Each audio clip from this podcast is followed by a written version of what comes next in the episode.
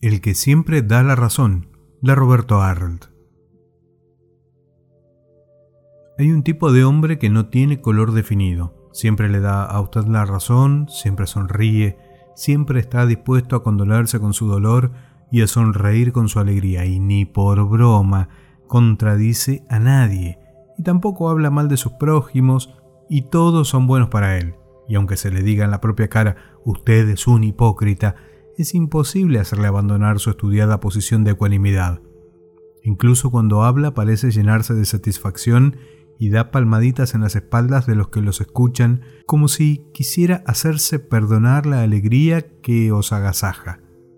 Esta efigie de hombre me produce una sensación de monstruo gelatinoso enorme, con más profundidades que el mismo mar. No por lo que dice, sino por lo que oculta, Obsérvelo. Siempre busca algo con que halagar la vanidad de sus prójimos. Es especialista en descubrir debilidades, no para vituperarlas o corregirlas, sino para elogiarlas y echarles aceite como a la ensalada. ¿Es usted Aragán? Pues el tipo le dirá, qué macanudo fiacún es usted. Lo envidio, jefe. En cambio, si usted tiene la pretensión de ser buen mozo, el fulano lo encuentra y parándolo, le pone las dos manos en las coyunturas de los brazos, lo mira dulcemente y exclama, ¡Qué elegante está usted hoy! ¡Qué bien! ¿Dónde compró esa magnífica corbata? Hombre dichoso. Usted camina preocupado de encontrarse enfermo, mi monstruo localiza su obsesión y exclama casi indignado, ¿Enfermo usted? No chacotee, ¿qué va a estar enfermo? Enfermo estoy yo. E ipso facto desembucha tal colección de enfermedades que usted casi lo mira con terror y contento de hallarse doliente de una sola enfermedad.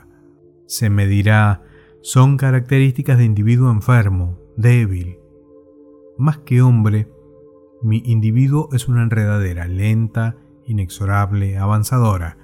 Puede cortarle todos los retoños que quiera, puede ofender a esta enredadera del mejor modo que le dé la gana. Es inútil. El monstruo no reaccionará. Crece con lentitud aterradora, clava las raíces y crece. Inútil que el medio le sea adverso, que nadie quiera ayudarlo, que lo desprecien, que le den a entender que lo peor puede esperarse de él. Tiempo perdido.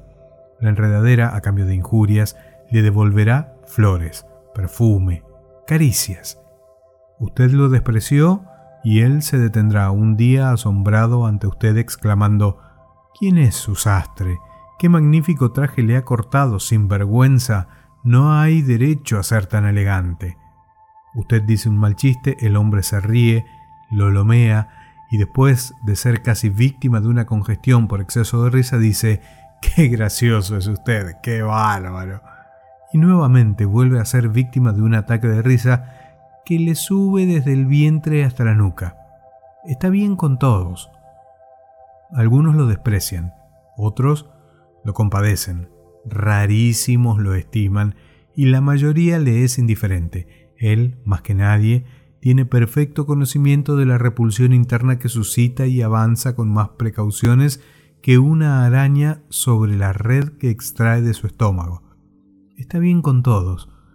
Puede usted comunicarle un secreto en la seguridad que él lo embuchará más celosamente que una caja de hierro. Puede usted hacerle una barrabasada, antes de que tenga tiempo de disculparse, él le dirá, comprendo. Olvidemos, somos hombres, todos fallamos. ¡Qué rico tipo! Imperceptiblemente, sus gajos van prendiendo, enroscándose a las defensas fijas.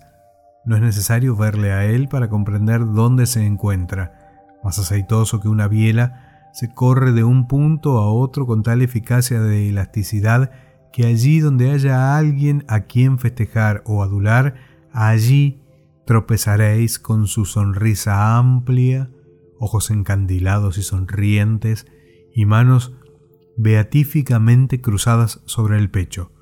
No le sorprenderéis en ninguna contradicción, salvo las contradicciones inteligentes en que él mismo incurre para darle razón a su adversario y dejarlo más satisfecho de su poder intelectual. Otros se quejan. Hablan mal de la suerte, del destino, de los jefes, de los amigos. Él, de la única persona de quien habla mal, es de sí mismo.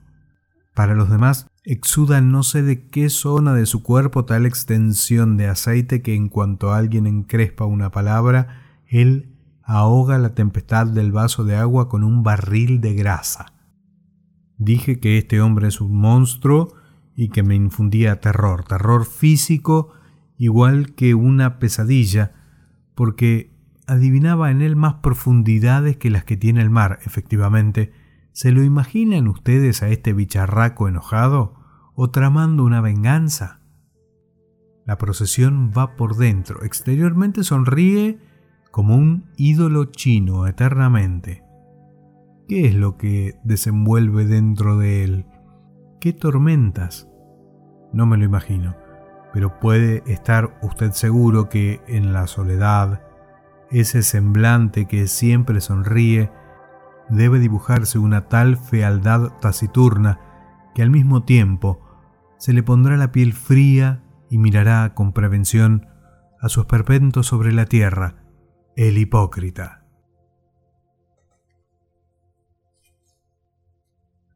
Publicado en sus Aguafuertes porteñas de Roberto Arlt, el que siempre da la razón.